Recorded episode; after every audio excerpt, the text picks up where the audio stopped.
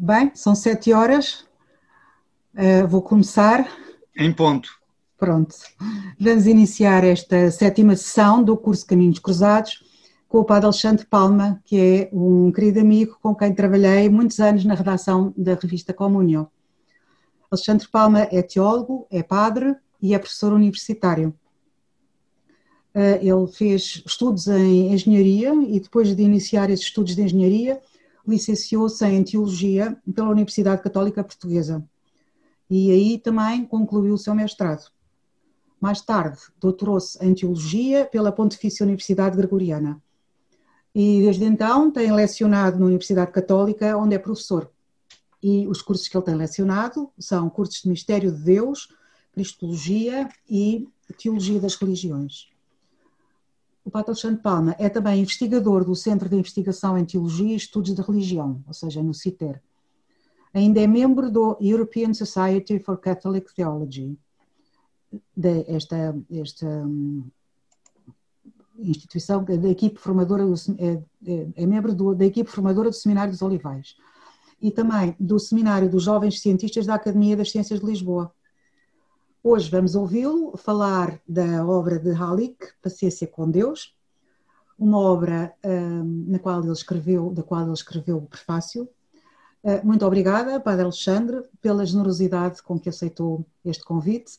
É um prazer ouvi-lo e vamos estar muito atentos agora com a sua comunicação. Então, muito obrigado, Luísa. Uh, muito boa noite ou muito boa tarde a todos, não sei.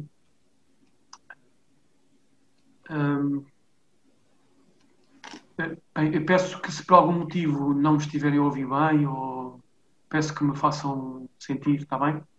Só para garantir que a, que a, que a, que a comunicação uh, flui como se espera e como se quer.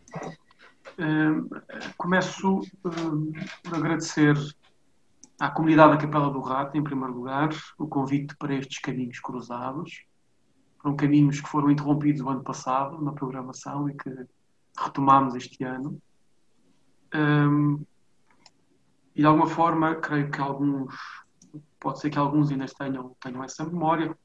Regresso à Capela do Rato, um, de certa forma, desta forma, regresso à Capela do Rato para falar de Thomas Alick e de Paciência com Deus a 8, fui resgatar nos meus apontamentos.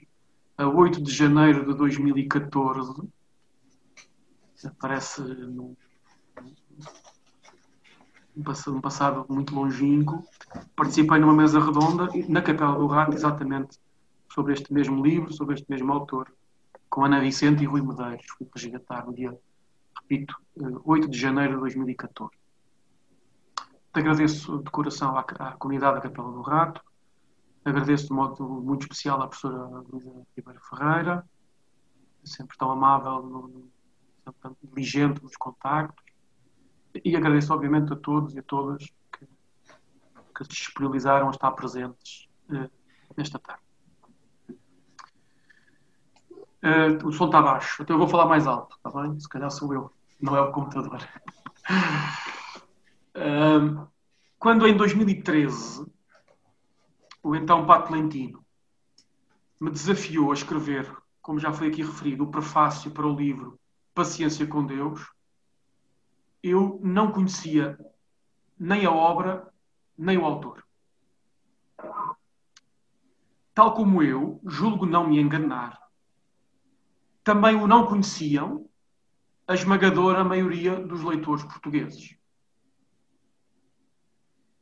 E, tal como eu, julgo que os leitores de Alic ficaram surpreendidos e, seguramente, mais importante do que isso, acharam-se, de alguma forma, ditos em muitas das reflexões de Alic. Uh, o que nos acontece uh, quando encontramos alguém que põe por palavras algo que já trazíamos em nós, ou que já trazemos em nós mas que ainda não tínhamos dito, ou que não tínhamos sido capazes de verbalizar. Ou, como diz um antropólogo espanhol, teólogo antropólogo espanhol, Luís Duque, não, fomos, não tínhamos sido capazes de empalabrar uh, estas ideias. De alguma forma, uh, a minha surpresa como leitor e a surpresa de outros leitores com Alic terá sido, em parte, esta de se reverem em algo que ele diz na forma como o faz. E interessa-me hoje, mais do que qualquer outra coisa, por estranho que pareça, mais do que refletir sobre o livro, interessa-me refletir sobre o leitor do livro, Paciência com Deus. É evidente que o leitor do livro está intimamente associado a este livro. Não há aqui nenhuma separação. Mas, repito, interessa-me, e, e, e, a isso chegarei mais à frente, interessa-me sobretudo uh, o leitor de Paciência com Deus de Ali. É certo que este livro, qualquer outro livro, é autor, é contexto, é texto, e também sobre isso algo procurarei dizer. Até para tentar estar à altura do amável convite eh, da comunidade e da confiança que ele manifesta. Terei que dizer alguma coisa sobre o autor, sobre o texto, eventualmente sobre o seu contexto. Mas eh, pergunto: não poderemos nós conhecer também um livro pelos seus leitores? Continuo, não é o leitor um elemento incontornável da vida e da história de um livro? Não é o leitor também um co-construtor do livro? Julgo que sim. Julgo que podemos falar de um livro pela sua, desculpem-me o tecnicismo, pela sua vírculos gachista, como diria o Gadamer, isto é, pela história dos seus efeitos conhecer o livro pela história dos seus efeitos. Neste caso, do seu efeito sobre o leitor. Isto julgo valer em, em, tese e em geral. Julgo que no caso de Alic e de Paciência com Deus, isto me parece particularmente interessante e importante. Espero no final da minha exposição uh, poder falar um pouco sobre isso de facto, antecipo, desde já, que regressarei mais à frente, na conclusão desta minha intervenção, a este, a este, a este olhar sobre o leitor de Albuquerque, sobre o leitor de Paciência com Deus. Mas deixem-me só para espicaçar o vosso interesse e para vos manter de alguma maneira ligados até ao final do que tenha para vos dizer. Uh, lance para o ar algo e, e sei que, entretanto, uh, ficareis a pensar sobre isto. E começo com dados objetivos. É um vício ainda, uma velha herança ainda do tempo da engenharia. Paciência com Deus foi o primeiro livro traduzido, julgo eu, e publicado entre nós, em 2013. Uh, creio que irá na sua quinta edição, mas, mas posso estar enganado, podem já ser mais. Desde então, desde 2013, desde a publicação de Paciência com Deus em Portugal, foram publicados entre nós mais seis obras de Alic. A Noite do Confessor, A Fé Cristã numa Era da Incerteza, em 2014. O Meu Deus é um Deus Ferido, em 2015. O Abandono de Deus, Quando a Crença e a Descrença se Abraçam, em 2016, neste caso, obra co-escrita também com Anselmo Grun. Quer que tu sejas, podemos acreditar no Deus do amor, também em 2016. Diante de ti os meus caminhos, em 2018. O tempo das igrejas vazias, em 2020.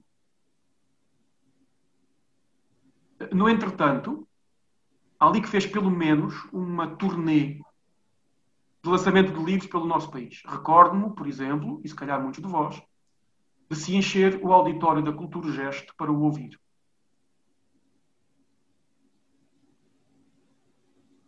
Segue a pergunta. Porquê todo este interesse? E, e aí se explica porquê a minha atenção ao leitor. Porquê todo este interesse? Note-se um, temos, no caso de Alic, uma média de um livro publicado por ano em Portugal, grosso modo, sete livros. Isto num país com baixos níveis de leitura em geral e praticamente sem mercado para livros de interseção entre teologia, espiritualidade, filosofia, como é a paciência com Deus. Então, porquê? Como se explica este fenómeno? Daí a minha atenção final ao leitor. Eh, como disse, voltarei a isto no final, eh, ao leitor e à questão do impacto da sua obra. Antes, eh, procurarei dizer algo, em primeiro lugar, sobre o autor, em segundo lugar, sobre o contexto, muito brevemente, em terceiro, sobre o texto, e aqui sim trouxe alguns parágrafos talvez excessivamente longos, excessivamente numerosos, vamos ver na gestão do tempo. E em quarto e último lugar, aí sim, então, debruçar-me sobre o leitor. Em primeiro lugar, o autor, Thomas Alick. Sou, digo, digo que facilmente podereis encontrar, e já encontrastes em qualquer facilmente acessível em qualquer informação fidedigna, ou, ou, das editoras, ou noutro, ou noutro suporte online. É um padre checo, cuja biografia é, desde logo, um pequeno romance teológico. É um baby boomer de geração, nascido em 48, ano em que o comunismo subiu ao poder no seu país. Ele próprio o refere. Cristão empenhado desde a juventude, batizado em criança, mas educado de forma secular, convertido por etapas na juventude, conversão essa estimulada por leituras, por inquietações interiores, por questões políticas. Estudante de várias ciências humanas e sociais, que depois percebemos na obra é sempre um lugar de interlocução com a teologia, é sempre um humus da sua teologia, a relação com a filosofia, a sociologia, a psicologia, os média. E, portanto, este traço reconhece a cada página dos seus livros. Há sempre uma, um diálogo com estes outros saberes, com estas outras ciências. Aliás, ali que mais tarde, na vida, viria ele ser próprio, ele próprio professor nestas, também nestas áreas. Colaborador do arcebispo de Praga, o cardeal Tomášek, mas ordenado padre em segredo em Erfurt, na Alemanha, em 1978, sem que o próprio cardeal Tomášek o soubesse. A clandestinidade sobre o regime comunista da sua Checoslováquia de então, a clandestinidade marcou então profundamente a sua vida de padre, de cristão, em primeiro lugar, e depois de padre. Após a queda do muro de Berlim, nasce, se posso assim dizer, uma relação pessoal com João Paulo II, a quem acompanhou de perto na preparação da sua primeira viagem à então Checoslováquia, em abril de, de 1990 uh, ali que conta várias vezes essa história, ele discordava de João Paulo II. João Paulo II uh, dizia em 90: vocês preparem-se na Checoslováquia porque os regimes comunistas estão a colapsar mais semana, menos semana. E ali que discordava de João Paulo II, dizendo que não via as coisas assim.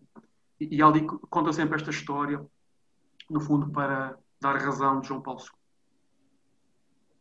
Uh, ali que desde então acompanhou de perto a democratização do seu país, tanto a partir do seu trabalho na universidade, como a partir da sua amizade com vários intelectuais e políticos marcantes nesta nova fase da Checoslováquia, depois da República Checa, nomeadamente o famoso Václav Havel, seu amigo pessoal. Para a sua obra ensaística, que é, no fundo, o fundamental da sua obra, convergem todas estas experiências de vida a sua biografia é, de facto, a primeira fonte da sua teologia.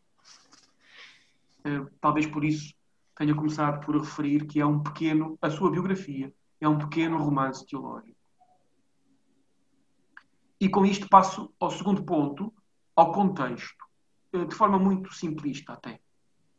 A, a, a sua, biografia dá, a, a sua biografia dá à obra este duplo contexto fundamental. Em primeiro, o de um cristianismo de clandestinidade, perseguido, depauperado de toda a representatividade pública e política, obviamente sob uh, tutela comunista, e por esta via, esse cristianismo, no qual, de alguma maneira, ali que eh, desabrocha para a vida cristã, para a vida civil, para, por esta parte, sua vida docente, intelectual, por esta via, o cristianismo é obrigado a identificar o essencial do que significa ser cristão e do que é a identidade cristã. Depauperado de tudo mais, este cristianismo, obrigado a ir ao núcleo de si próprio. E julgo que este é um traço que se pode reconhecer ao longo da obra e da reflexão de Ali. Um cristianismo depauperado à procura do cerne do Evangelho.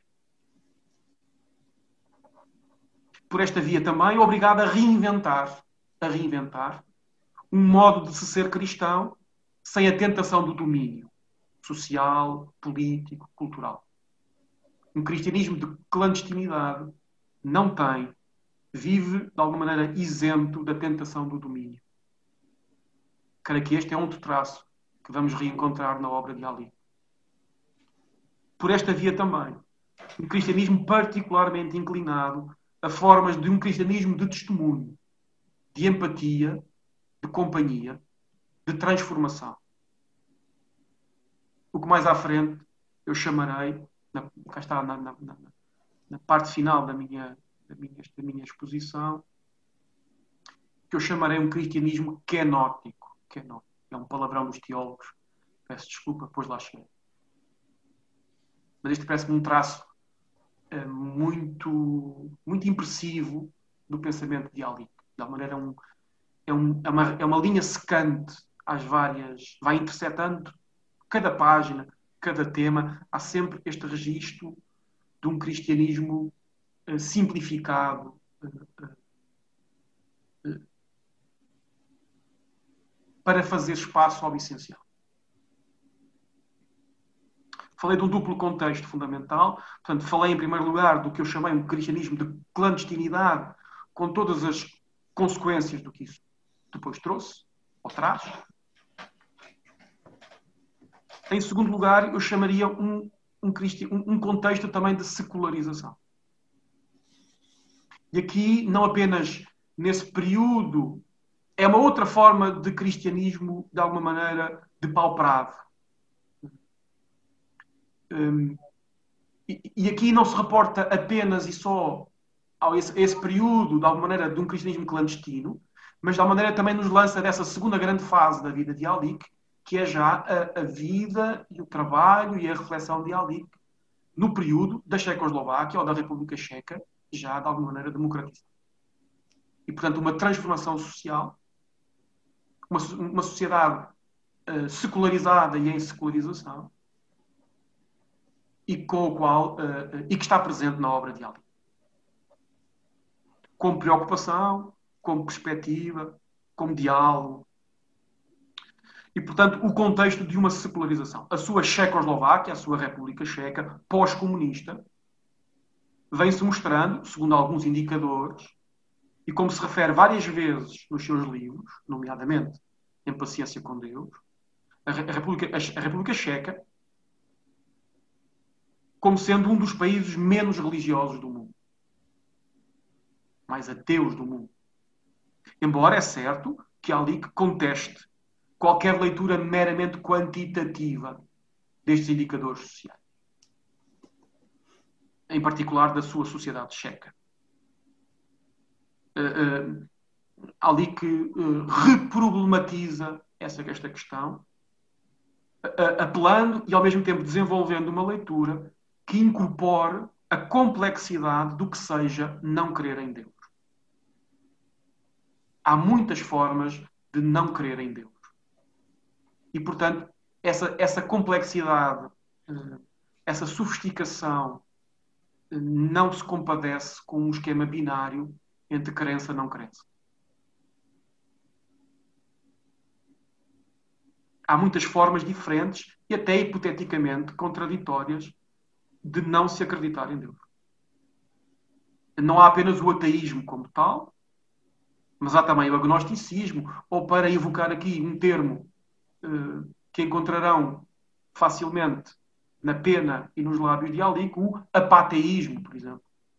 Várias vezes uh, ouvirão uh, ou lerão Ali que falar do apateísmo. No fundo, seria a posição apática. Ou o analfabetismo religioso. Ou o equívoco religioso. Ali que chama a atenção de, de, que também, de que também os crentes são ateus de certas concepções do divino. E às vezes os ateus negam formulações do divino que os crentes também negam. Portanto, ali que, de alguma maneira, este contexto, ele, ele tenta uh, contemplá-lo na sua complexidade. Todavia, este contexto marca de forma indelével a obra e o pensamento de Alic.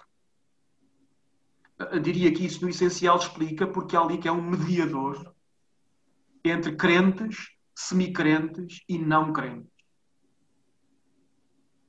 Ele fala dos não crentes aos crentes e fala dos não crentes, fala aos não crentes sobre o que é crer. De alguma maneira, ele está neste lugar de interface entre, mais do que interface entre um campo e outro, talvez a imagem, a metáfora mais apropriada não fosse a de uma reta, no qual ele está no meio dividindo uma metade ou outra metade, mas muito mais uma, uma rotunda, ou um entroncamento, um, um cruzamento de várias vias, onde Ali, que de alguma maneira está como pivô no lugar de cruzamento dessas várias.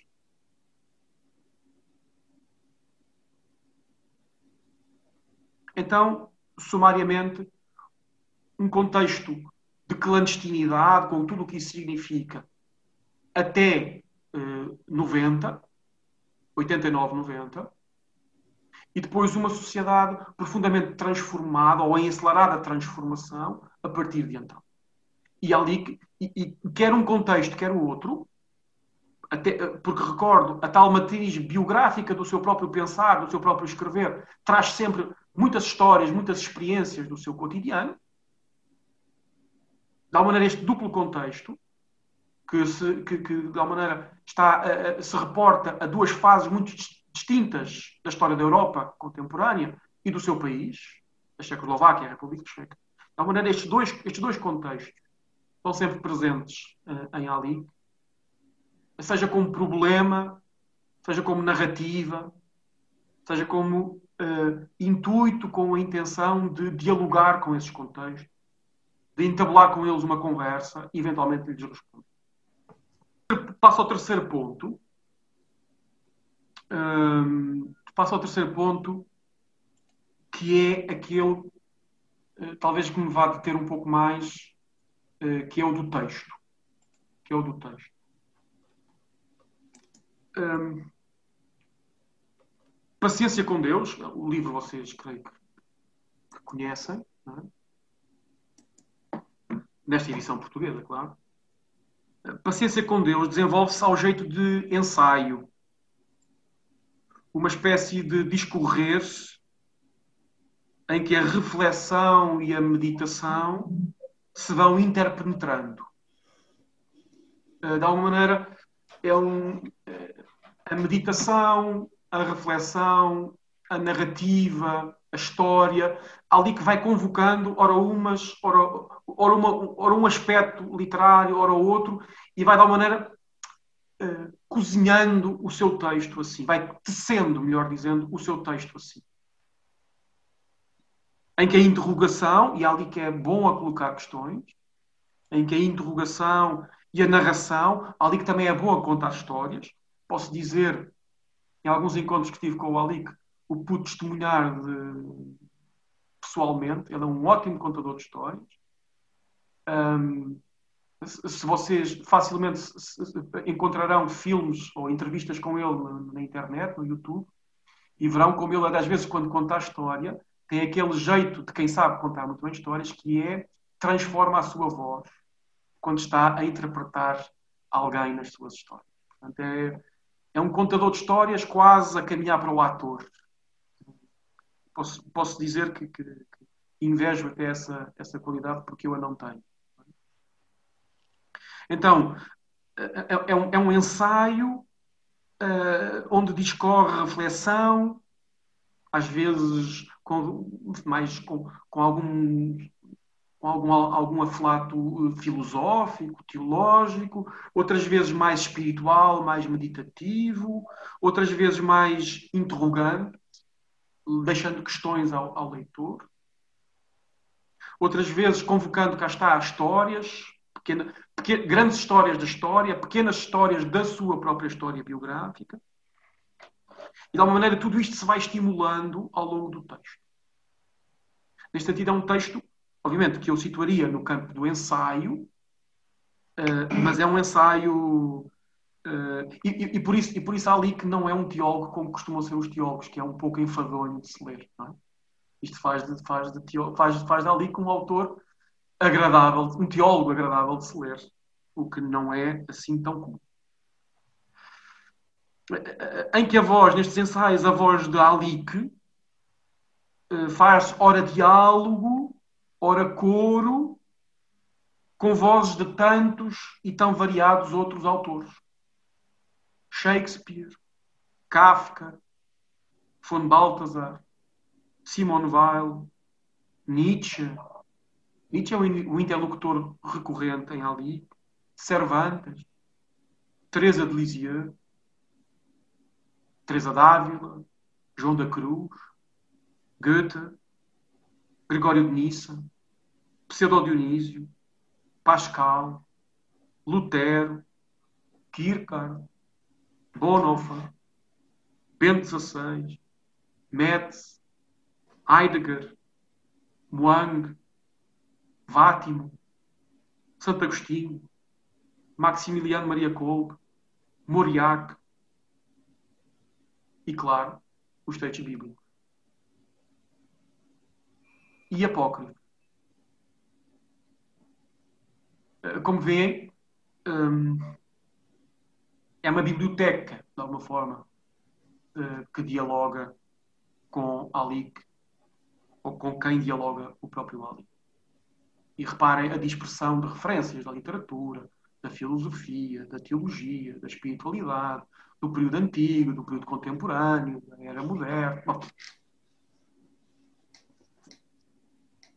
Identifico três grandes eixos no texto que, na minha leitura, como que cosem, uso essa metáfora outra vez, como que cosem, à maneira de uma linha de costura, as tais deambulações reflexivas e meditativas do autor. Eh, eh, por certo, muitos já leram este livro ou outros. Tem, tem um quê itinerante o livro, não é? O autor, capítulo após capítulo, deambula por um certo espaço reflexivo ou meditativo e vai-nos conduzindo por ali. Daí esta ideia destas deambulações reflexivas ou meditativas que estão... E o que é que as une? Cá está a linha que vai cozer, nomeadamente capítulos, mas até diria mais do que isso, os temas, as referências, as questões, as narrativas. Esta, esta, este triângulo, estes três grandes eixos, um, talvez os possamos colocar assim: a paciência, Zaqueu e a busca. Talvez estes sejam, são três, se calhar podiam ser 30. São três linhas que cosem as tais deambulações. Às vezes o autor parece que perde o foco, já está a falar de uma coisa muito diferente do que falou antes. Tanto fala de terrorismo, como fala de média, como compara Nossa Senhora a Dulcinea del Toboso. O que é que une tudo isto? Porventura, a paciência, Zaqueu, a busca. Vejo, aliás, devo dizer, o um encadeado entre estes três fios, no sentido em que cada um remete para o seguinte. A paciência remete para Zaqueu, Zaqueu remete para a busca. Uh, exagero um pouco, ou mais do que um pouco, no número e na extensão dos textos que aqui trago, devo, devo confessar que, ao preparar um pouco esta, esta nossa serão, eu resgatei o fecheiro Word que a editora me tinha mandado antes da edição do livro. E, portanto, tornou-se muito fácil trazer aqui citações. Demasiado fácil, porventura. Com a esperança, eh, exagero um pouco, digo, nas, nos excertos do, dos textos, com a esperança de que isso desperte o interesse de potenciais leitores, se aqui houver alguém que ainda não tenha lido o livro. Sem, contudo, vos querer maçar em excesso com o excesso de texto. Muitas citações, algo longas, coisa que nunca se recomenda, mas eh, que agora passarei a compartilhar aqui na tela. Creio que está visível a todos. Correto?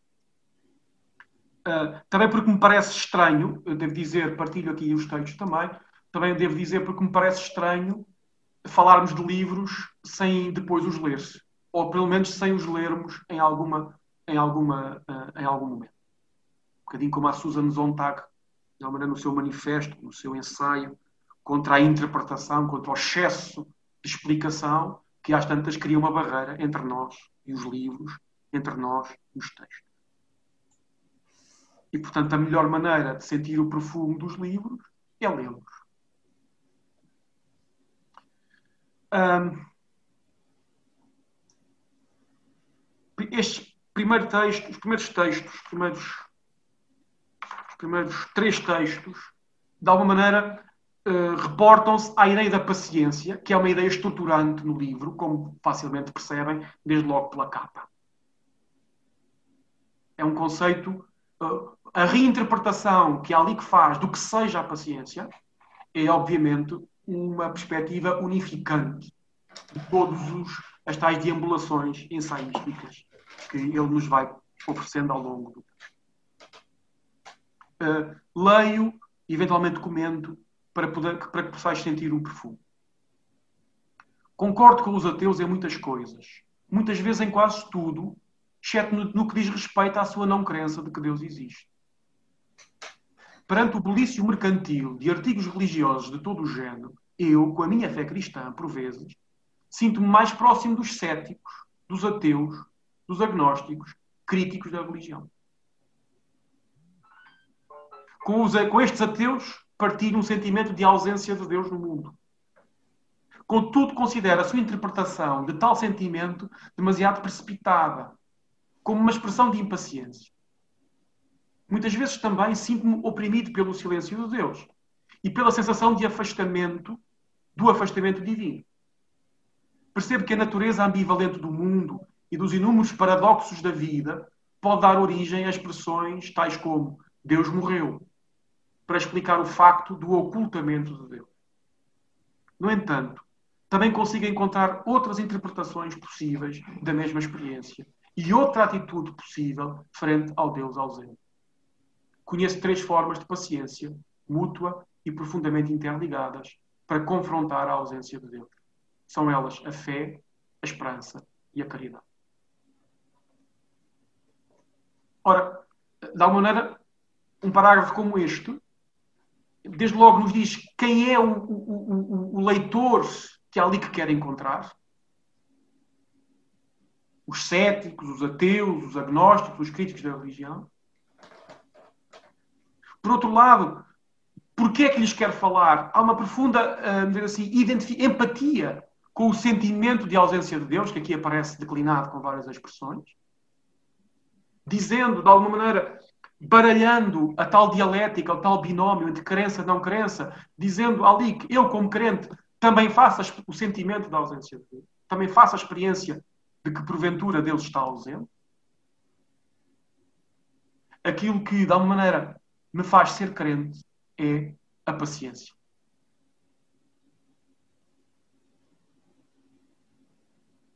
Enquanto um ateu, e ele vai dizer mais à frente, o fundamentalista também, precipitam a resposta,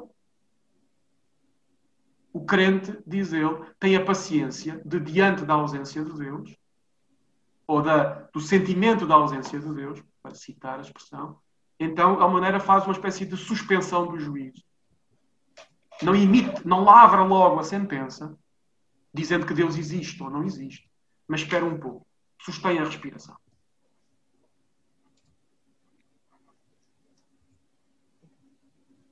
Sim, a paciência é aquilo que eu considero a principal diferença entre a fé e o ateísmo. Aquilo que o ateísmo, o fundamentalismo religioso e o entusiasmo por uma fé demasiado fácil têm em comum é a rapidez com que se abstraem do mistério ao qual chamamos Deus. Fé, esperança e amor são três aspectos da nossa paciência com Deus. São três formas de reconciliação com a experiência do ocultamento de Deus. Oferecem, por isso, um caminho claramente diferente, tanto do ateísmo como da crença fácil. Em comparação com estes dois atalhos, muitas vezes propostos, porém, o seu caminho é, na verdade, bastante. Aqui, aqui resulta, de alguma maneira, um, um olhar crítico de Alique com o que ele chama a rapidez, o que eu chamaria a precipitação de algum ateísmo, mas também a rapidez ou a precipitação de algum fundamentalismo ou uma fé demasiado fácil. Uma fé demasiado fácil. Uma fé demasiado fácil, tal como o ateísmo, é também uma fé impaciente. Impaciente. E só aparentemente oferece um caminho fácil. Aliás, o caminho da fé impaciente é, paradoxalmente, mais longo até. Devo dizer, não chamei a atenção. Eu poderia ter feito esta conversa toda, toda, só a partir da ideia de paradoxo em Alik, que é também uma, uma ideia que me parece estrutural na sua obra. Terceira e última citação desta parte. Se a paciência é aquilo que confere a sua força à fé, poderá constituir apenas um aspecto marginal da mesma? Não será a paciência precisamente aquela abertura através da qual a graça de Deus é derramada na nossa fé, como causa primeira da nossa salvação? E não será essa graça, de facto, a paciência do seu amor por nós, a paciência da sua confiança em nós? Não será a paciência da fé humana a lareira em que Deus pode atear o fogo do seu espírito e forjar de novo uma fé humana como a fé de Deus? embora muito pequena e quase invisível aos olhos do mundo, mas capaz de fazer milagres? Ou será mais correto dizer que ele sempre esteve escondido, até mesmo nas formas mais humanas da nossa busca, interrogação e observação, desde que essas fossem feitas com paciência? E que, de facto, ele nos ofereceu subrepticiamente essa graça da paciência, que eventualmente nos permitirá descobrir e reconhecer o Deus oculto e ouvi-lo quando ele nos chama pelo nome? Em última análise, a paciência que praticamos frente aos enigmas constantes da vida, resistindo à tentação de desertar e de recorrer a respostas simplistas, é sempre a nossa paciência com Deus, que não se mostra acessível, mas que é a fé, senão essa abertura frente ao ocultamento de Deus o, arrojo, o arrojado sim, ou pelo menos o desejoso talvez, da nossa esperança na quietude profunda do silêncio de Deus, essa chama pequena, mas persistente, que volta a atear-se uma e outra vez das cinzas da resignação, até durante as noites mais longas, escuras e frias. O cristianismo, no cristianismo, é impossível separar a fé da esperança. A paciência é o seu atributo e fruto comum. Eu depois direi alguma coisa mais à frente, na tal parte final. Mas coisas que eu que me sempre achei mais interessante no Alik é como ele reinterpreta a ideia de paciência, resgatando apenas de uma espécie de virtude moral. Aqui a paciência é, é, é algo, hum, é uma atitude perante a vida, é muito mais apenas do que uma virtude moral. E de alguma maneira aqui a paciência com Deus é quase bidirecional, não é? É, é a paciência de Deus conosco e é a paciência que praticamos diante de Deus.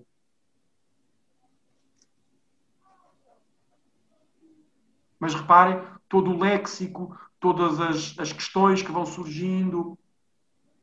Hum, muito bem. Eh, agora citei da página 273, 274. Eu já direi mais à frente as próximas, não é? Mas reparem o léxico das questões que vão aparecendo, a questão do Deus oculto, a questão da, da procura, Uh, reparem, a fé não tem que ser um arrojado sim, a fé pode ser um desejoso talvez. Os semicrentes, porventura, aqui. Bom, isto de alguma maneira lança-nos para aquele que é, de alguma forma, o grande, o grande personagem de paciência com Deus, que é uh, o, profeta, o, o, o, personagem bíblico Zaqueu. Leio agora da página 31 de alguma maneira, os ensaios a longa meditação de Alic ao longo do, de Paciência com Deus são sempre, gravitam sempre em torno da figura de Zaqueu, cuja história narrada no Evangelho de Lucas é do conhecimento geral. Uh, reparem como aqui trago também esta citação, porque ele aqui traz um pouco do seu contexto. Estão a perceber uh, um bocadinho da sua biografia aqui e do seu contexto. Quando após a queda do comunismo, os seguidores de Cristo saíram livremente para a rua, ao fim de tantos anos, repararam que muitas pessoas os aplaudiam. Algumas das quais, talvez, anteriormente, lhes tivessem mostrado o punho. O que não repararam, porém, foi que as árvores à sua volta estavam cheias de Zaqueu. Aqueles que não estavam dispostos ou que não eram capazes de se juntar à multidão dos crentes antigos ou novinhos em folha, mas que também não lhes eram indiferentes nem hostis. Estes aqui eles eram observadores curiosos, mas ao mesmo tempo queriam manter uma certa distância. Essa estranha combinação de curiosidade e expectativa, interesse e timidez, e por vezes, talvez, até um sentimento de culpa, culpa e de inaptidão, mantinha-nos escondidos nas suas filas. No fundo, Zaqueu torna-se aqui um personagem profundamente contemporâneo como, como, como se me recordo, como creio que digo no, no, no prefácio, um, creio que ler a paciência com Deus não é tanto um exercício de nos pôr lá na cena bíblica, uma certa composição de uma certa tradição inaciana. Quando lemos a Sagrada Escritura, tentemos, tentamos nos colocar naquela, naquela cena bíblica, na Galileia ou na Judeia, junto ao Jordão. Aqui é, um, aqui é, é quase um processo inverso. É o personagem bíblico é que vem habitar os nossos lugares. Há uma composição às avessas. Zaqueu é que, é, é que se vem mostrar das nossas cidades. Obviamente, isto tem tudo a ver com o contexto uh, um, de um cristianismo que, na era pós-comunista, como ele diz ali, depois da queda, de alguma maneira tem direito de praça pública, porventura foi até aplaudido, e isso de alguma maneira pode ter deslumbrado, até extasiado os cristãos que outrora se viam na clandestinidade e que agora saem à rua e até são reconhecidos. E esse encantamento pode ter, de alguma maneira, toldado a vista ou, ou eh, para o facto destes zaqueus que continuavam discretamente à distância a olhar eh, curiosos, na expectativa, mas sem a capacidade, sem a capacidade, sem a possibilidade de se juntarem ao grupo. E, e, e não preciso dizer, dizer, muito se disser que esta é uma descrição no qual muitos de nós nos revemos. Muitos de nós nos revemos. Nos revemos pessoalmente, porventura, e se não, nos revemos como é um retrato também uh, de algo que se passa junto de nós, nesta relação entre crer e não crer, seguir e não seguir Jesus, a igreja, ou sem ser capaz de se juntar a ela. leio agora, não sei se leio tudo, na página 241, 243, são, são, são, são, são, são cortes que faço, está bem? Um, não vou ler tudo porque o tempo uh, corre, corre demasiado rápido. Enquanto estava a contar a história de Zaqueu, porque isto, tudo isto arranca de uma, de uma comunicação que há ali que faz no Parlamento checo, onde usa exatamente esta, esta imagem de Zaqueu. Ele conta isso no livro.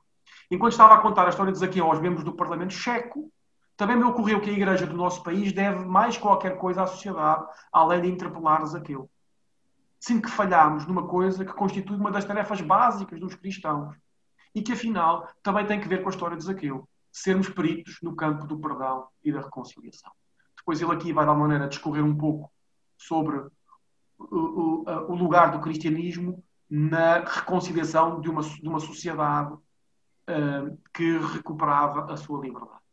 Uh, apenas por, uh, por questão de gestão de tempo, passo à frente. Agora da página 254, 255, para aqueles que quiserem ver no livro, caso a paginação seja a mesma. Ao chegar ao fim das minhas reflexões, isto é na parte final do livro, gostaria de sugerir outra versão dos apócrifos acerca de Zaqueu. Ele, ele comenta, se não me engano, se não me falhar a memória, três notícias que surgem nos evangelhos apócrifos sobre esta figura de Zaqueu. Uma dessas tradições apócrifas diz que Zaqueu cumpriu tudo o que prometera solenemente a Jesus e fez muitas outras coisas boas além disso. Teria morrido de idade avançada, rodeado pelo amor da sua família e pela gratidão dos seus conterrâneos de Jericó e das cercanias. Nele se cumpriu a promessa de que, como filho de Abraão, receberia a salvação. Repousa agora no seio de Abraão, embora devido aos vários importantes obstáculos burocráticos, como o facto de não ter sido batizado, não pode ser declarado santo pela congregação do Vaticano competente. Jesus, agora talvez seja a parte que me interessa mais. Jesus não só não lhe negou uma auréola, mas até lhe confiou uma missão, uma missão bastante específica na comunicação entre o céu e a terra. São Zaqueu tornou-se o padroeiro e o protetor dos buscadores eternos, dos espreitadores. E para nossa surpresa, o seu papel não é convertê-los, qualquer velho santo poderia fazê-lo, mas velar pela sua paciência na antecâmara da fé. Afinal, Deus tem de ser, Deus tem de ter dos seus, mesmo fora dos edifícios das igrejas. Aliás, também os tem nos intrincados labirintos da busca, em que os piedosos nunca se perderam, nem sequer se aventuraram. E é aí que os filhos de Deus mantêm também precisam de alguém que os proteja e interceda por eles. Até na outra margem, há muitos daqueles a quem as palavras de Jesus, não estáis longe do reino de Deus, também se aplicam. Fim de citação.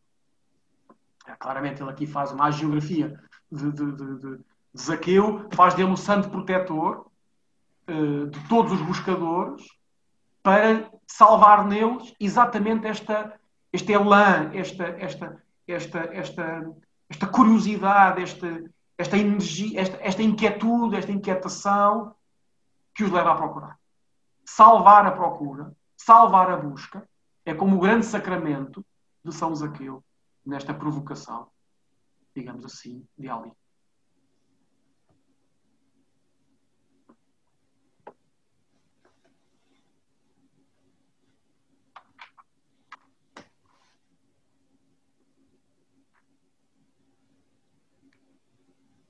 Por fim, obviamente que tem tudo que ver com Zaqueu, esta ideia coloca aí esse comboio das expressões, a procura, a busca, o questionamento, a inquietude, palavras que já aqui usei.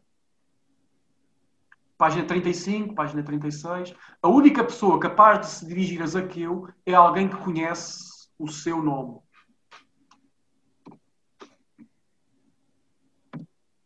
E que também conhece o seu segredo. Alguém para quem esse ser humano não é um estranho, que é capaz de estabelecer empatia com as complexas razões das suas reticências seria de prever que a única pessoa realmente capaz de sentir empatia pelos zaqueus dos nossos dias fosse alguém que no passado tivesse sido, e em certa medida ainda continuasse a ser, um zaqueu. As pessoas que se sentem mais à vontade no meio das multidões exultantes provavelmente terão dificuldade em compreender esse tipo de pessoa. Uh, não sei se, se leem como eu, mas de alguma maneira ali que sente também ele próprio um Zaqueu, ou pelo menos gostaria de se apresentar também ele próprio um Zaqueu. Por isso, alguém que conhece o seu nome, isto é, a sua identidade, o seu, e conhece o seu segredo, o seu mistério. E por isso pode empatizar com as suas reticências. Outra vez, empatia.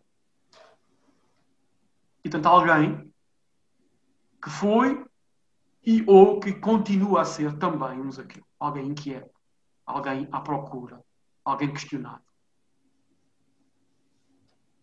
Mais curtas agora, página 37. Há que repetir uma e outra vez. A fé não é uma questão de problemas, mas de mistério.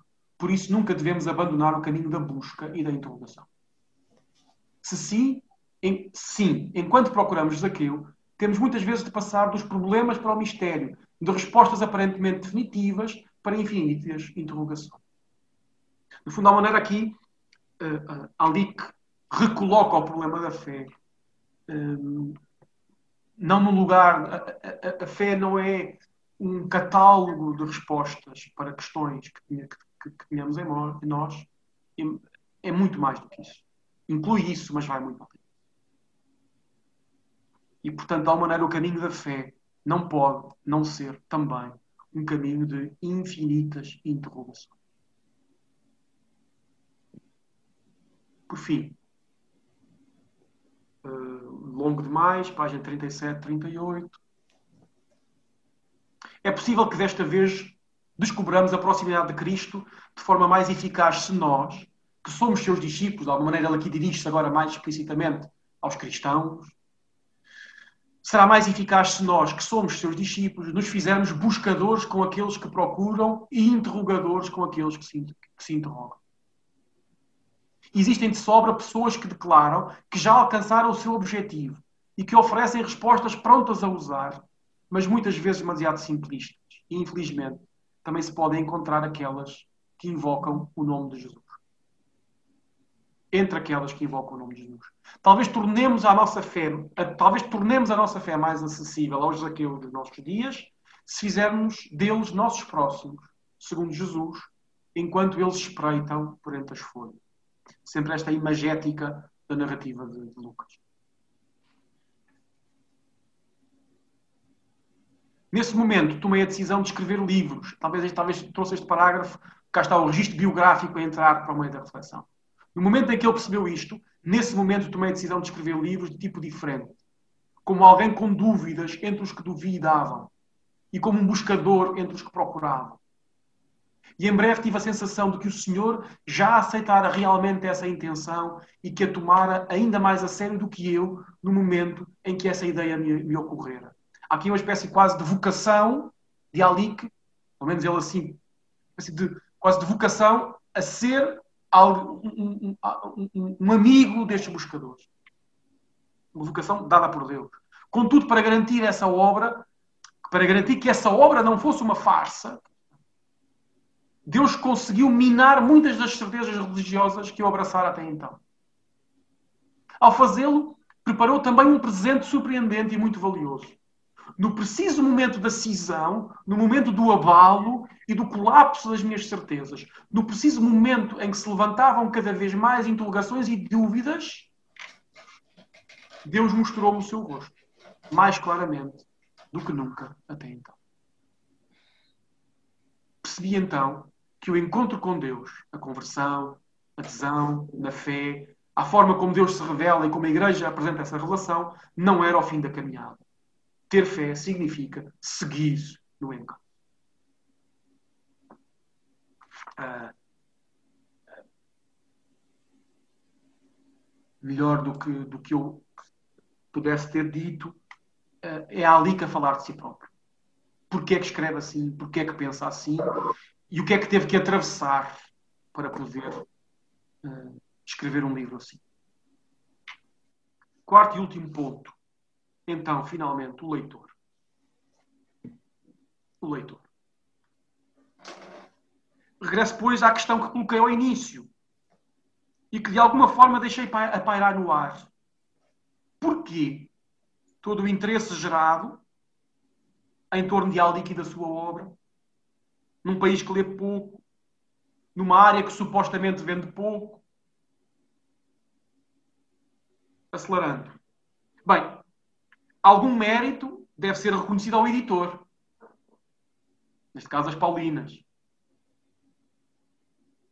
E desse mérito deverão igualmente ser retiradas ilações. Já agora, permitam-me.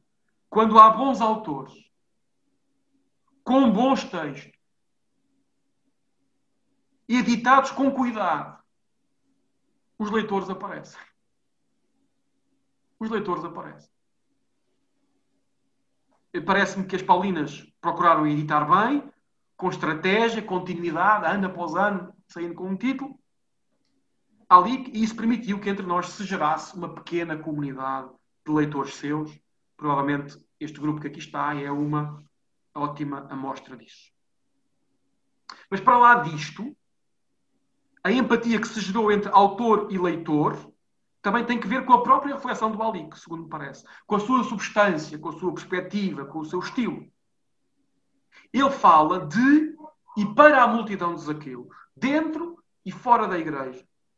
Essa massa que passa tantas vezes desapercebida pela literatura da certeza, da afirmação, da apologética, da identidade. Seja ela religiosa e cristã, seja ela antirreligiosa e ateia. Estes aqueus não existem para essa literatura. Entre um lado e outro da barricada das certezas, há uma imensa multidão de gente interessada, curiosa, inquieta, que se questiona, mesmo se permanece mais ou menos invisível. Algo titubeante, indisponível ou porventura até incapaz de um compromisso eclesial regular. Estes são os aqueus. Na gramática de alguma sociologia da religião, o filósofo Charles Taylor, este livro é sobre os seekers, os buscadores. Sobre e para os seekers não sobre nem para os dwellers. Os dwellers, aqueles que, de alguma maneira, uma tradução livre, habitam, tomam posse do espaço, etc. É sobre estes aqueus e para eles que há ali que fala. E aí estará a raiz do interesse que Paciência com Deus e outras obras despertaram, obras, dele, e despertam. É porque este grupo é muito grande e crescente nas nossas sociedades até do ponto de vista comercial, o target dele é um target em expansão, de alguma forma. Pode ser questionado isto que estou a dizer, não tenho dados objetivos para o sustentar. Portanto, tomem isto com um grão de sal. De alguma forma, estes aqueus de hoje sentem-se compreendidos pelas revelações da Alic. Talvez mesmo se sintam descritos, narrados, nas suas inquietações, dúvidas, angústias, uh, interrogações, etc. Estes Zaqueus de hoje surpreendem-se de encontrarem alguém, ainda por cima um teólogo e padre, que comunga de algumas das suas inquietações e dúvidas. Aquilo que ali que, acabava de, que acabávamos de ler de. Talvez à semelhança do Zaqueu antigo, também surpreendido por esse Jesus que o abordou. Julgo, contudo, que no contexto português, agora aqui faço uma. Estes zaqueus não estão apenas na margem do caminho a ver passar Jesus e a sua caravana. Julgo que entre nós, por razões várias, que não posso agora deter, estes zaqueus muitas vezes viajam na própria caravana. Silenciosos, discretos. Ou seja, na própria igreja. Eu sei que quando celebro missa e falo, sei que tenho muitos aqueus de missa dominical. Ainda bem. Mas tenho. Dito de outro modo, as nossas igrejas e missas estão cheias de zaqueus. Cristãos que o são e que o são cheios de dúvidas acerca do cristianismo e acerca de si próprios como crentes. terei verdadeiramente fé? São cristãos, com dúvidas. Procuro objetivar esta minha descrição de quem é o leitor de Alic, eh, porque não, não acho que seja só isto, o leitor de Alic. Okay? Mas procuro objetivar em três tópicos e com isto termino. Porque é que Alic fala a um cristianismo secular, secular do nosso tempo? Primeiro, regresso, a fé como busca, não como posse. À medida que as mediações institucionais, comunitárias, leia-se, eclesiais, vão perdendo alguma da sua força na transmissão e na iniciação à fé, esta, a fé, tende a ser vivida cada vez mais como empresa pessoal, individual. Uma vez mais, o caso de Zaqueu pode ser ilustrativo. Repare-se, apesar de ele pertencer a um determinado grupo social, que está bem identificado, o dos publicanos, ele surge da narrativa de Lucas como um sujeito isolado, individualizado na sua procura. Pode chegar, poder chegar à fé supõe, pois, um itinerário pessoal de busca e questionamento. Fé como busca. Disse-á, e concordo, isto sempre existiu. Entendamos este respeito. Sempre existiu mesmo entre muitos para quem a fé cristã foi, em primeiro lugar, uma herança recebida, perfil que ainda é o de muitos de nós, imagino, se não mesmo da nossa maioria, isso não nos dispensa de um trabalho sucessivo, ou não nos dispensou de um trabalho sucessivo de confronto pessoal com essa fé recebida. É verdade isso. Não é que antes não houvesse busca e agora há busca. Procuro não pensar em quadros dialéticos neste sentido. Obviamente, esse perfil do buscador de Deus, contudo, é ainda mais determinante naqueles que não que de nós não cresceram ou já não cresceram com essa moldura cristã da vida, que será a tendência crescente no futuro.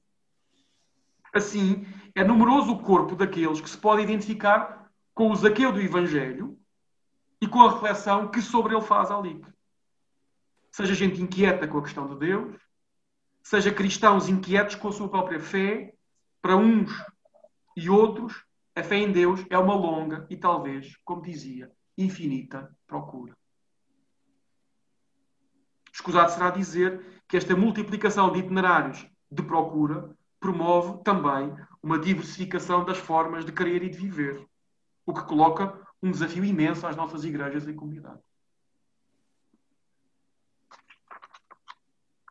Segundo, porque é que, porque é que o leitor, de alguma maneira, uh, porque é que Aldic encontrou o seu leitor? Porque a fé, como busca, responde a um quadro, a uma inquietação, a, um, a uma fase da, da nossa história. Segundo, uma fé não moralizante. Falei da fé como busca, em primeiro lugar, falo da fé não moralizante, não moralizante, de moral. Outra coisa que, que empatiza tantos leitores com Ali, que talvez seja eu só, se calhar estou a projetar em voz, o que, o que é não encontrar nele um discurso moralizante. Veja-se desde logo, como já de uma maneira antecipei, como o autor interpreta o que seja paciência. Classicamente, esta é uma virtude moral. Devemos ser pacientes uns com os outros, assim respeitamos-nos reciprocamente, etc, etc, etc. Paciência em Alic não é exatamente isto. Paciência é uma virtude, vamos dizer assim, intelectual, espiritual, humana. É dar tempo a Deus, ao próximo. É não precipitar a conclusão de que ele existe ou não existe, porque demora ou não em manifestar-se. Então, a, a, a, a, capacidade de Alic de usar uma categoria moral para não moralizar o discurso cristão parece uma coisa que responde a algo uh, que, os nossos, que, os nossos, ouvidos andarão sequiosos de ouvir. E, e desculpem se continuo. Ali que não procede a uma concentração moral do discurso e reflexão cristã. Uh, hesito se digo isto. De alguma maneira, ali que desmoraliza o discurso. Desmoraliza no sentido etimológico, isto é, retira-lhe essa, essa, essa uh, chamei de concentração, essa, essa, esse, esse peso desmesurado que tantas vezes o discurso moral tomou na, na linguagem eclesial e cristã. É saturado. A saturação moral do discurso. Nesse sentido, eh, obviamente a moral está lá, mas desmoraliza neste sentido, não faz da, da moral o, o, o alfa e o ômega do seu discurso. Quer com isto dizer, não centraliza a reflexão cristã nos aspectos ou consequências morais. E agora, permitam-me que diga isto. Nisto ali que responde e corresponde a um certo cansaço perante um certo excesso moralizante do discurso cristão. Vejo nisto outro traço, porventura, uh, uh, faz com que a obra encontre o seu leitor. Terceiro, uma fé não triunfalista. Uma fé não triunfalista. Um derradeiro traço do pensamento e do estilo teológico de Alic ajudará, a meu ver, a explicar esta sintonia entre autor e leitor, ou, sob, ou entre autor e um certo tipo de leitor. Ele não apresenta, Alic não apresenta, nem pugna por um cristianismo ou um catolicismo triunfal. Triunfante sobre o mundo. Docente, que só tem a ensinar, nada a aprender. Superior, que olha ao mundo de cima e de fora.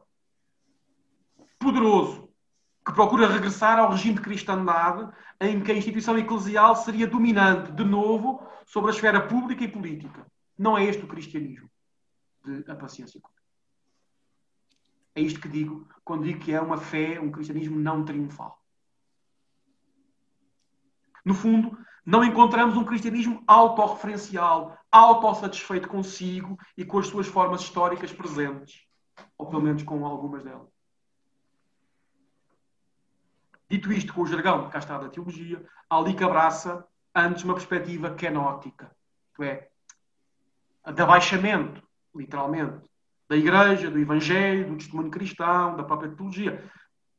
Há um abaixamento, kenosis, que se diz em grego, foi a via de Jesus e o caminho da sua ressurreição, tal como Paulo descreve na carta aos Filipenses.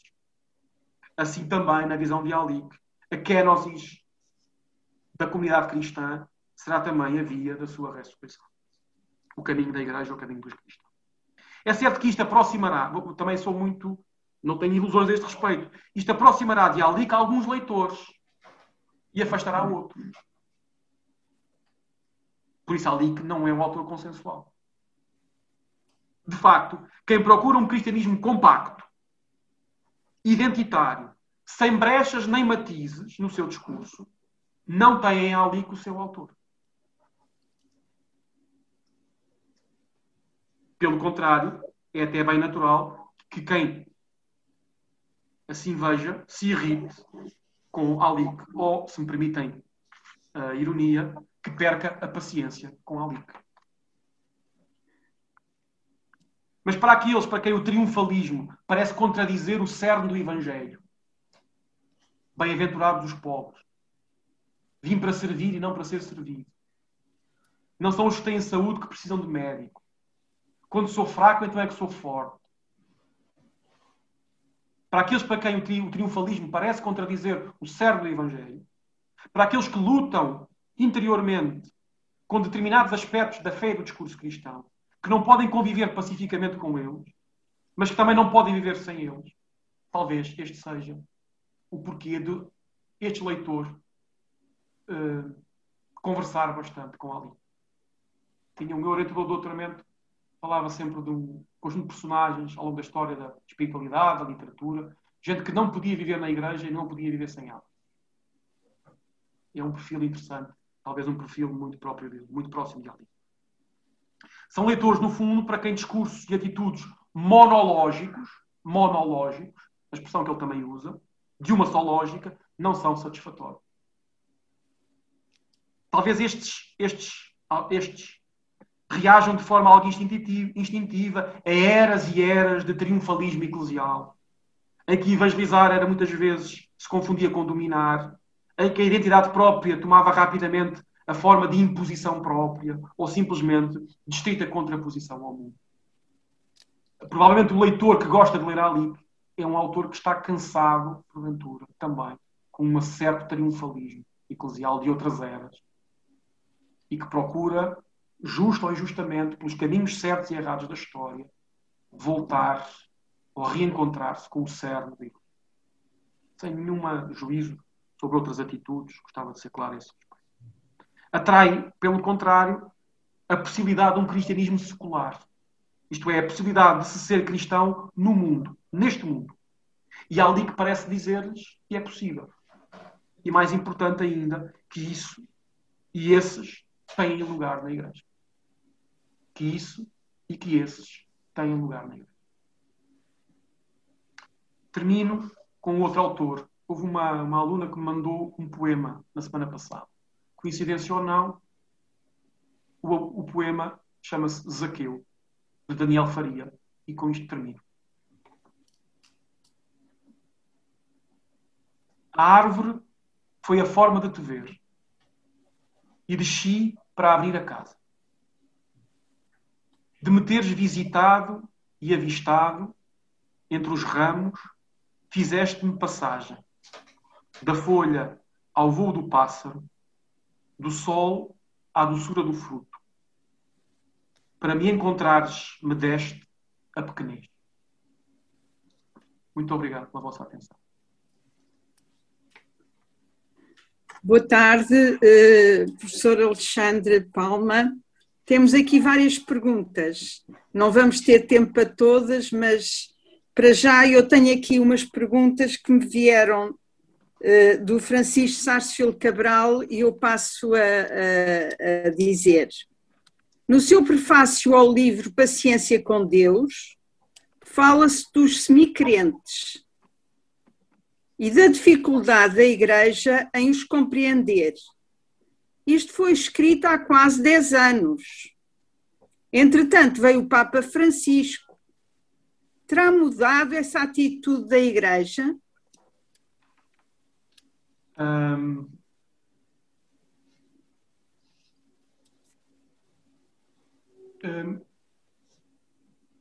a atitude da Igreja, no seu todo, não, não sou capaz de dizer tanto. Mas que o Papa Francisco, um, por exemplo, todo o esforço que ele faz num modelo de ser igreja não autorreferencial, não autorreferencial, a palavra autorreferencialidade aparece muitas vezes nos textos dele, criticamente. A ideia do paradigma de igreja em saída está claramente alinhado com algo do que é a reflexão do Ali. Portanto, nesse sentido, sim, acho que alguma coisa mudou.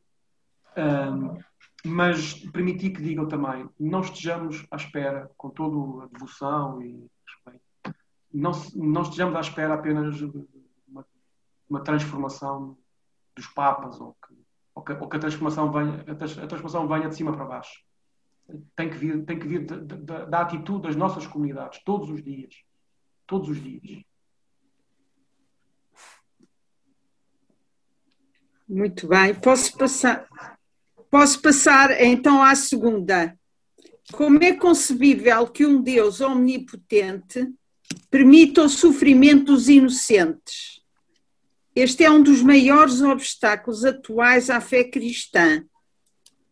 Há ali que no outro livro, intitulado O meu Deus é um Deus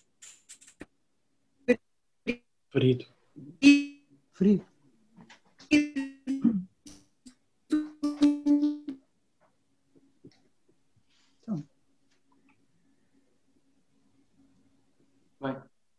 fala do Deus que dá a imagem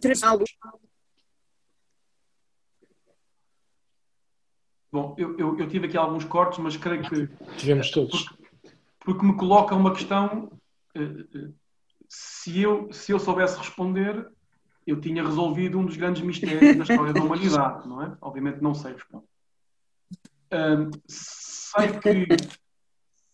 E sinto isto, cá está, inquieto-me com isso, vamos dizer assim o, o que a vida nos, nos, obriga muitas vezes é re, reequacionar o que seja isso de um Deus omnipotente. Uh, e creio que a questão do sofrimento é um lugar crítico onde isso acontece.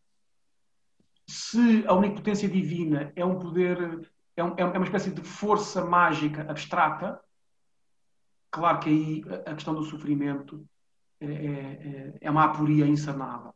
Talvez tenhamos que começar por repensar se a omnipotência divina é essa coisa fria, abstrata, um teorema apenas de potência e um, creio que eu à, falta, à data de hoje é assim que vejo a questão, mas como digo, sou tão pobre da, da resposta como a pessoa que colocou a pergunta. Agora, eh, Jorge Guerra faz aqui a, a seguinte pergunta: recolhidos pela pandemia, sabendo que as ruas foram antes tomadas pelas manifestações políticas e slogans, que possibilidade existe para o postulado cristão imitar Jesus nas ruas da Galileia no mundo de amanhã?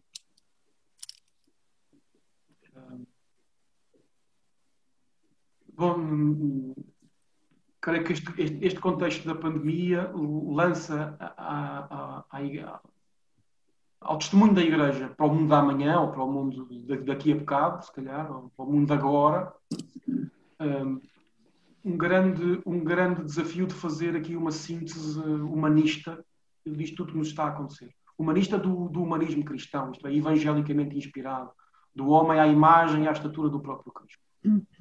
Creio que, que, que eh, creio que a nossa, uma parte da nossa vocação como comunidades cristãs é sermos eh, profetas disto, num mundo que vai sair da pandemia uh, sem que saibamos exatamente em que, em que, em que ter.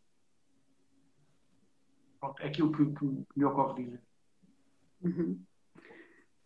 Temos muito mais perguntas, mas eu não sei uh, se, se teremos tempo para mais.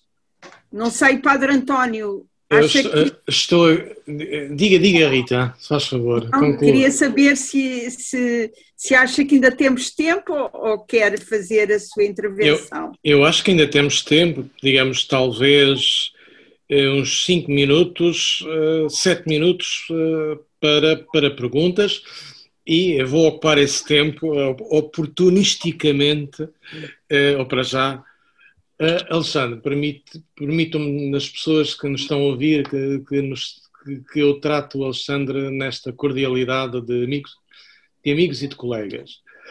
Uh, terminaste hum, com um aprofundamento que muito aprecio e consequente sobre o leitor de Tomás Alique e o que é que significa em termos de identidade cristã, eh, este leitor, em termos de promessa e desafios para a vida cristã, para o cristianismo contemporâneo, terminaste dizendo que é a possibilidade de um cristianismo secular no meio do mundo, e talvez eu acrescente, é a possibilidade de um cristianismo secular com, no contexto de uma erosão da identidade cristã. Também podemos dizer isso.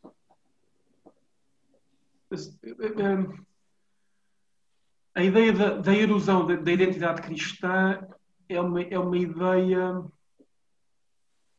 em certo sentido, sim, no sentido em que existe uma gramática cristã da vida, existe um contexto cristianamente inspirado da vida e da sociedade, que de alguma maneira parece, pelo menos na sua expressão explícita, objeto de erosão, para usar o termo. Mas creio que, creio que, eh, creio que podemos ir mais longe e ver também uh, sementes do cristianismo e do Evangelho, talvez melhor dito, sementes do Evangelho, a, a, a, despontarem também noutros lugares da vida. Porventura, lugares insuspeitados, se calhar em sítios onde, para o qual não estamos a olhar, e, e, e, estamos muito a olhar para o lado onde estamos em perda, vamos dizer assim, e onde as coisas estão alguma maneira a, a secar, e porventura é, estamos tão, tão atentos a olhar para aí que nos, que, nos, que nos distraímos e esquecemos de olhar para outros lugares onde porventura coisas novas poderão estar a desabrochar. Um, e, e, e, e, tanto um, eu acho que há qualquer coisa do cristianismo e do evangelho que perdura, embora de uma forma muito mais caótica, mais fragmentada, um, mas há, qualquer coisa que continua neste, nesta secularidade e talvez nós possamos e devamos ser os sentinelas disso, isto é, dar nome a isso, dar nome a isso. Eu sinto muitas vezes um, que o meu papel como cristão e como padre é, não é não quero ser mal entendido, até porque está a ser gravado, tenho que ter cuidado com, com o que É verdade. Mas não é necessariamente pôr Deus nas coisas, pode ser mas muitas vezes é, é, é, é, ajudar os, é ajudar os outros a, pôr, a reconhecer que Deus já lá está. A experiência que eu faço é que muitas vezes eh, eu acho que vou a um sítio levar Deus, simplificando muito, e o que eu me apercebo é que Deus já lá chegou antes de eu ter ido. E o que se me pede, no melhor dos casos, é que ajude a desocultar essa sua presença. Eu acho que esta pode ser um bocadinho uma missão de um cristianismo secular. A alternativa é queremos fazer um cristianismo paralelo à secularidade. Essa tentação também existe, esse, paradigma também existe. E se calhar é bem possível coincidência ou uh, coexistência de, de, caminhos de opostos. Talvez, talvez. E isso gera uma certa tensão criativa, talvez, talvez, talvez tenhas razão. Talvez precisamos, precisamos dessas duas asas para voar. Obrigado, Alexandre. Passava a Luísa também, não? Quer dizer, não sei se agora faz muito sentido. Faz, faz, mas... Luísa.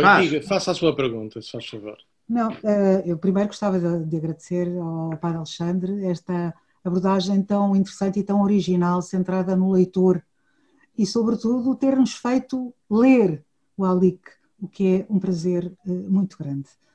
Uh, mas um, o que eu pergunto é que se tudo, se, se, na realidade nós tomamos a sério, e eu tomo a sério o que ele diz, se isto não haverá uma necessidade de nós repensarmos um catecismo, tal como ele costuma ser feito, tal como ele habitualmente é feito.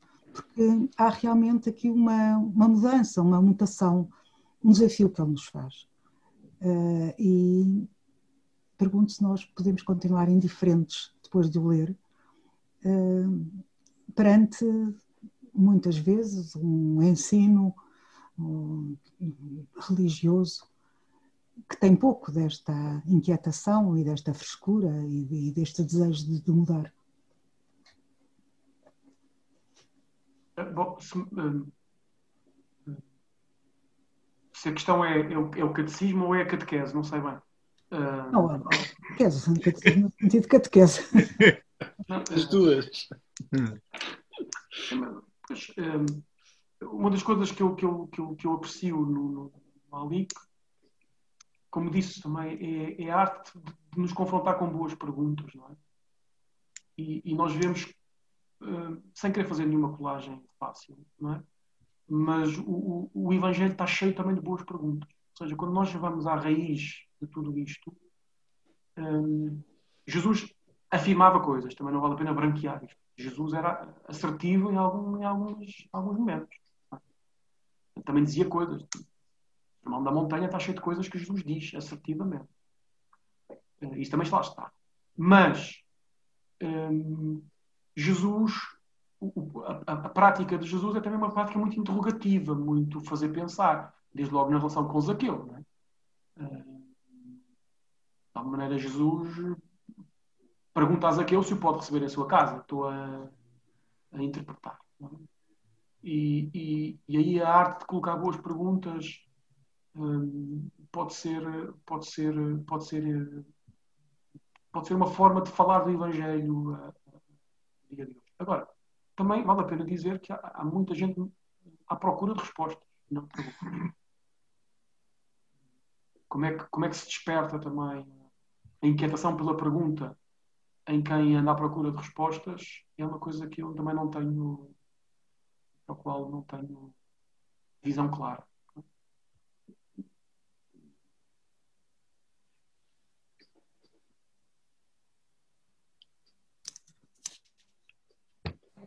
Uh, Alexandra, nós agradecemos to todos e todas uh, o teu contributo. Um, se calhar percebeste mais antes do que eu, em termos cronológicos, e o disseste in loco, a importância de Zaqueu para a comunidade de Zaqueus, que é a comunidade do rato.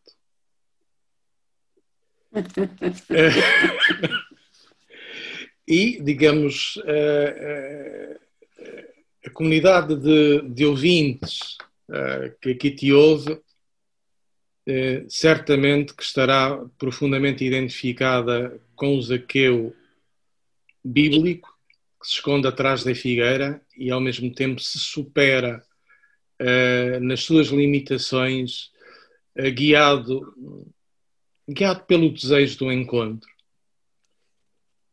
E, uh, e se reconhece neste livro de Tomás Alique, primeiro um, primogênito de uma série, eh, que tem edificado no sentido de construir, de, tem ajudado a construir eh, uma identidade de leitores marcada pela inquietação, pela procura, pelo questionamento, eh, e que não é por acaso que Tomás Ali, que foi lançado na Capela do Rato, há quantos anos, Alexandre? tens isso mais presente que eu. Janeiro de 2014. Janeiro de 2014. Não é por acaso que esta tradução acontece por sugestão do Padre Tolentino. Se, se precisarás isso melhor que eu, porque foste protagonista dos acontecimentos em primeira pessoa na altura. É, é uma herança eh, não é apenas uma herança histórica, é, digamos, é uma promessa eh, na qual nos queremos cumprir e com a qual tanta gente se identifica.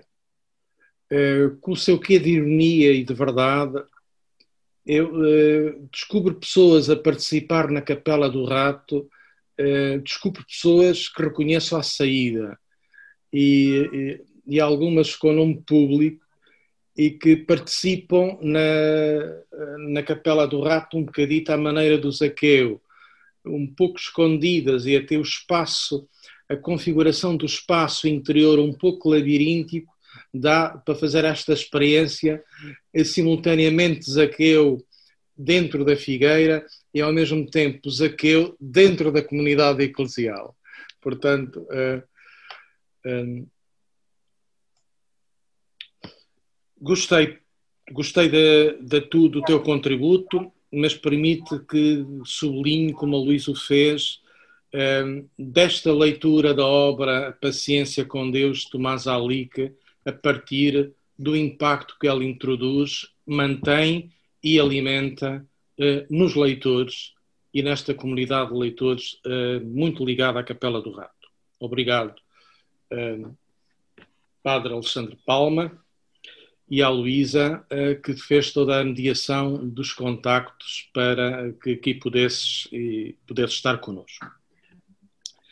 Promessa uh, de que continuaremos. Uh, não sei se já leste o último livro de Tomás Ali, que ainda não li, uh, e se calhar podemos prever isso em tempos oportunos para um, um debate, um debate na continuação de igrejas vazias e de cristianismo com alguma ilusão social.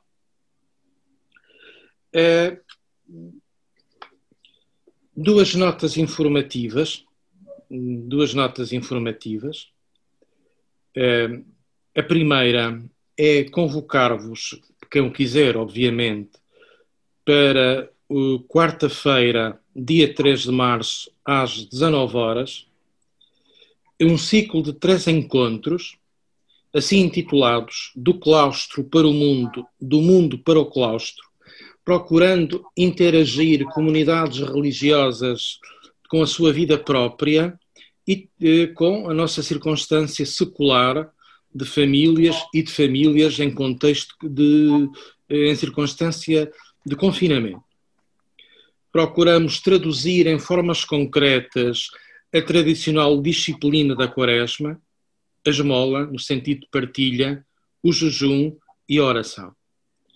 No próximo dia 3, o padre de Hermano Savarino, um amigo também da comunidade do Rato, dos padres missionários da Consolata, nos dará o seu testemunho e da sua comunidade como é possível acolher dentro da própria comunidade dois refugiados partilhando o mesmo espaço e dialogando identidades religiosas diferentes. Não sei se posso revelar segredos, Luísa. Posso? À vontade, sim, sim. Pronto. claro. Então eu revelo com a autorização da Luísa. Eh, estava aqui ansioso por revelar. Uh, de hoje a 8, uh, segunda-feira, uh, professora doutora Isabel Rocheta apresentará o primeiro livro desta já longa biografia literária de presença na literatura portuguesa de Lídia Jorge, o seu primeiro livro, O Dia dos Prodígios. Prodígio do dia 8 é que a própria Isabel Rocheta conseguiu um prodígio que é trazer a Lídia Jorge para, em primeira pessoa, nos testemunhar essa, esse primeiro momento da sua criação literária, eh, situado num Algarve eh, do interior e num pós-25 de Abril, eh, receber o impacto da Revolução dos Cravos. Será um bom momento. A Lídia está no Algarve, confinadinha na sua casa de família, mas é uma querida amiga de todos nós, de alguns de nós, e vamos ter muito gosto e em ouvi-la e em, em vê-la eh, a partir deste momento inaugural da sua presença na literatura portuguesa contemporânea. E agradeço-vos a todos e marcamos encontro ou quarta, ou certamente dois a oito dias, com Isabel Rocheta e com Lídia Jorge. Muito boa noite a todos.